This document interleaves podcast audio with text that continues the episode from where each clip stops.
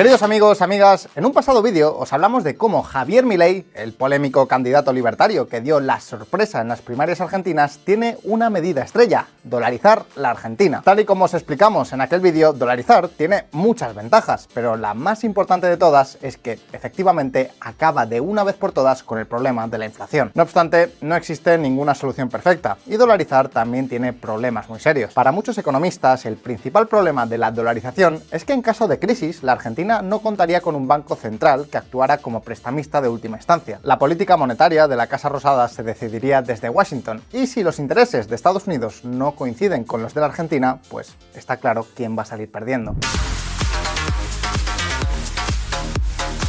Por ejemplo, imaginad que Argentina se enfrentara a una recesión y que el país gaucho necesitara, por tanto, unos tipos de interés muy bajos para impulsar el crédito y el consumo. Pero, sin embargo, imaginad también que Estados Unidos estuviera atravesando por un periodo de alta inflación. En ese caso, Estados Unidos haría justo lo contrario a lo que necesitaría Argentina. Y creedme si os digo que el país gaucho lo pasaría realmente mal. Por supuesto, Javier Milei es totalmente consciente de este problema y por eso ha propuesto una forma de solucionarlo, la banca Simons. Vos separás la banca en dos, en lo que se llama la almacén de valor, que es como si fuera una caja fuerte, y eso tiene un encaje del 100% donde te cobran un fee para, para, guardarte la plata, y tenés otra parte que es la banca de inversión. Básicamente, lo que quiere hacer Javier Milei es separar la banca privada argentina en dos instituciones completamente distintas. Pero, ¿en qué se diferencia este tipo de banca Simons al sistema bancario actual? ¿Qué tiene que ver todo esto con las crisis bancarias? Y quizá la pregunta más importante, ¿realmente sería esta una buena medida para la Argentina? Pues hoy, en Visual Economic, responderemos a todas esas preguntas.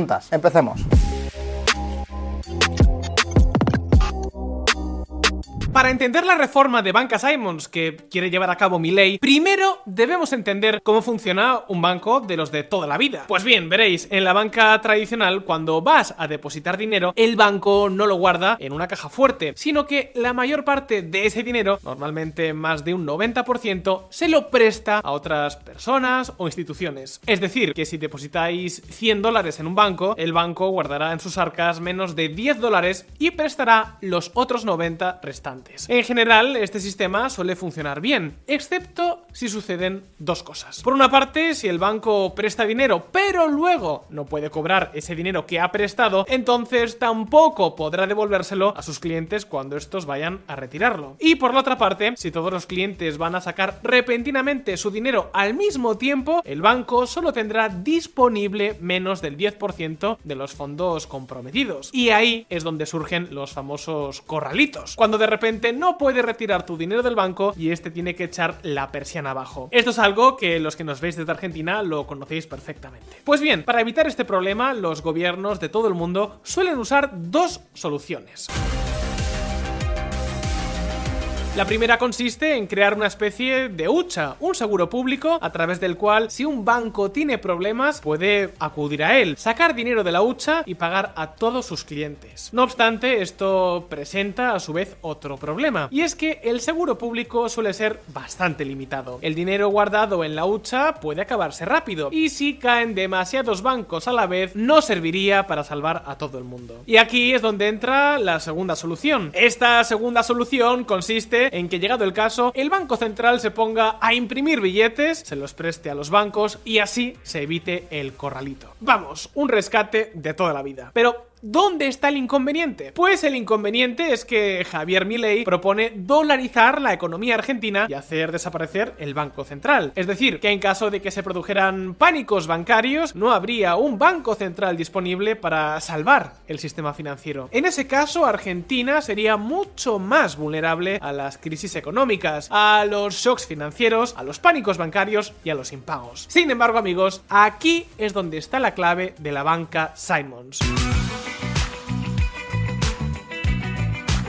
En la banca Simons, los bancos estarían obligados a guardar el 100% del dinero de sus clientes en la caja fuerte. No podrían prestar ni un solo dólar. Es decir, que el riesgo de impago desaparecería por completo y por tanto no haría falta ningún banco central de respaldo. Además, los bancos ya no podrían prestar los depósitos de sus clientes. Así que, como efecto secundario, tanto el gobierno como los agentes privados reducirían mucho su endeudamiento, lo que a su vez contribuiría a la estabilidad y seguridad de la economía, al menos en el largo plazo. Por lo que, visto así, no sé, casi parece que la pregunta que tendríamos que hacernos es ¿por qué demonios este sistema no está mucho más extendido? ¿Por qué ningún país del mundo ha adoptado la banca Simons que propone mi ley? Pues bien, queridos amigos, mucho me temo que las cosas no son tan bonitas como parecen. Atentos.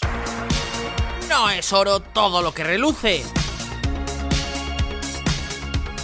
Hay que ser muy claros. ¿Reduce la banca Simons el riesgo de corridas bancarias y crisis económicas? Pues Sí, rotundamente sí. Sobre eso no hay muchas dudas. No obstante, para muchos economistas, la banca Simons es algo así como elegir vivir constantemente con un fuerte resfriado en vez de hacer una vida normal y pasar un par de días de cada ciertos años en la cama con mucha fiebre. Pero dejad que os lo explique. Veréis, en la banca tradicional los bancos obtienen su beneficio prestando el dinero de sus clientes. Pero en un modelo de banca Simons ya no podrían ganar dinero de esa forma, ya que no podrían prestar el dinero de sus clientes. En un modelo de banca Simons, los bancos obtendrían beneficios al cobrar a sus clientes por guardar su dinero. Es decir, que tú tendrías que pagar por tener tu dinero en el banco. Como ya imaginaréis, todo esto tiene un coste personal y también macroeconómico. Más concretamente, el famoso premio Nobel de Economía Milton Friedman estimó que el coste de esta medida, el coste de pagar a los bancos por guardar el dinero, podría ser del 2,5% del PIB cada año. Y es eso, mucho dinero, es poco dinero, pues veréis, por poner esa cifra en contexto, supone más de la mitad de lo que gastan países como Alemania, Francia o España en sus sistemas públicos de educación. O dicho de otra forma, que por evitar posibles recesiones o corralitos cada varios años o incluso varias décadas, Argentina estaría pagando un precio enorme cada año. Un precio que, siendo sinceros, no parece que los argentinos se puedan permitir. Es por este y unos cuantos motivos más que el propio Friedman, un economista liberal, que a priori podría compartir muchas ideas con Javier Milei, criticó muy duramente la la propuesta de la banca Simons. Y de hecho, Friedman también defendió que si lo que quería la gente era una garantía de que pasara lo que pasara, siempre podrían sacar su dinero del banco, no hacía falta una banca Simons. En realidad, este tipo de servicios, donde los bancos no prestan ni un solo dólar de sus depositantes, ya existen. Se llaman depósitos de custodia. Y lo que pasa es que casi nadie los contrata porque son tan caros que simplemente no les merece la pena. Y en ese sentido, la banca Simons solo consistiría en obligar a la gente a firmar un tipo de contrato con su banco que, de hecho, ya pueden firmar sin necesidad de establecer una gran reforma de banca Simons. Sería obligar a la gente a hacer algo que ya no están eligiendo por propia voluntad. ¿Y qué queréis que os diga? Visto así, no parece ni una propuesta muy eficiente ni desde luego muy libertaria. Aunque, esperad un momento, porque las críticas a la banca Simons no terminan ni mucho menos aquí. Hay dos economistas que también han lanzado duros ataques a la propuesta de Milley. Y la pregunta es, ¿por qué nos importa tanto lo que digan estos dos economistas? Pues porque son las dos personas que han desarrollado la base de la propuesta de dolarización de Javier Milei. Los dos economistas en los que Milei se ha inspirado. Y uno de ellos ya ha confirmado que de darse el caso trabajará con Milei como asistente para llevar a cabo la tarea de la dolarización. Aquí estamos hablando de los economistas Emilio Campo y Nicolás Kachanowski. ¿Tú también, bruto? Por un lado, Nicolás Kachanowski rechazó la banca Simons porque impide la creación de crédito por parte de los bancos, lo cual dificulta que el mercado evolucione y salgan adelante nuevos negocios. Pero por otro lado, también la descarta porque podría crear enormes desequilibrios entre precios y preferencias de liquidez. Pero, ¿a qué se refiere exactamente con esto de desequilibrios? Pues bien, veámoslo en un ejemplo. Imaginaos que mañana hay un cambio en las preferencias de consumo de los ciudadanos y muchas personas empiezan a ahorrar un montón de dinero. En ese caso, como muchas personas ahorran, de repente habrá menos dinero circulando en la economía, habrá menos consumo, las empresas tendrían menos clientes y muchas de ellas se verían obligadas a cerrar. Sin embargo, esto nunca llega a pasar actualmente, porque gracias a los bancos, cuando la gente ahorra, el dinero no sale del todo de la economía, sino que los bancos se lo prestan a otras personas. De esa forma, con el dinero prestado, pueden seguir alimentando la actividad económica. Ahora bien, ¿cuál es el problema? De la banca Simons.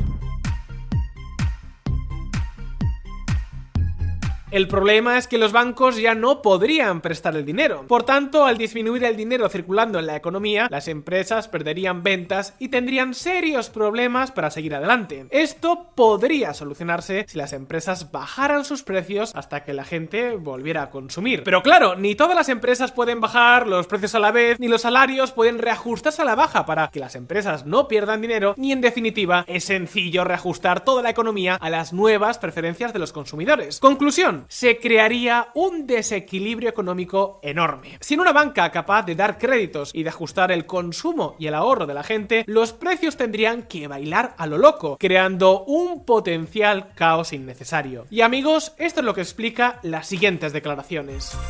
Quiero ser claro en un punto. La banca Simons me parece una mala y necesaria idea. La banca Simons no fue ni es parte de nuestra propuesta de dolarización. Creo también que es un error pensar que la banca Simons es más pura o perfecta que la reserva fraccionaria, ya sea en dimensión legal, ética o de eficiencia económica. Por cierto, hace poco en nuestra newsletter gratuita Not News publicamos una entrevista sobre la dolarización con el propio Nicolás Kachanowski. Podéis leerla en notnews.com. Y por supuesto, no olvidéis suscribiros, es un boletín 100% gratuito. Todavía está en construcción, pero nos permitirá comunicarnos mejor.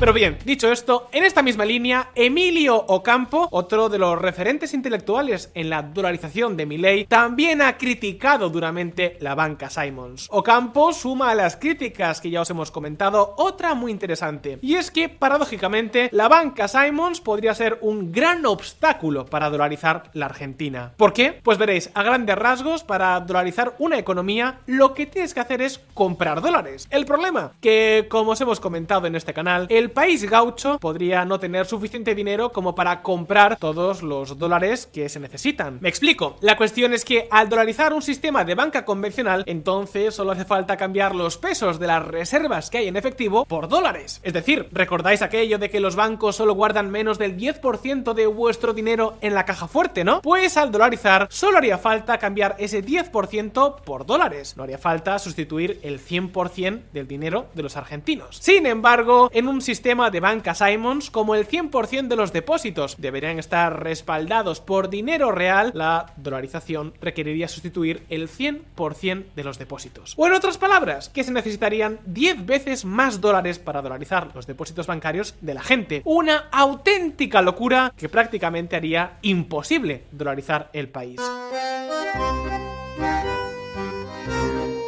Vamos, que si Milei quiere llevar a cabo su propuesta estrella, la tan ansiada dolarización de Argentina, casi que mejor que se vaya olvidando de la banca Simons. Y de hecho, esto es muy probablemente lo que ya está haciendo. Y la pregunta ahora es, ¿quiere esto decir que no hay nada que Milei pueda hacer para evitar las crisis financieras? Pues no, en absoluto. Por ejemplo, podría mirar a países como Canadá, donde las crisis bancarias son tan raras como un partido de hockey sin hielo y han sido igual de poco probables muchos años antes de que tuviera un banco central. Pero sobre este tema os hablaremos en un futuro vídeo. Sea como sea, y llegados hasta este punto, ahora el turno es para vosotros. ¿Creéis que la banca Simons es necesaria si Argentina se dolariza o acaso existen otras alternativas? ¿Realmente merece la pena, pese a todos sus costes, de llegar a ganar las elecciones ¿Creéis que ley aplicará este modelo o se dejará llevar por las opiniones de sus asesores? Podéis dejarnos vuestra respuesta en los comentarios. Y como siempre, no olvidéis que aquí en Visual Economic sacamos vídeos nuevos todas las semanas, así que suscribíos a este canal si es que aún no lo habéis hecho. Un saludo y hasta la próxima.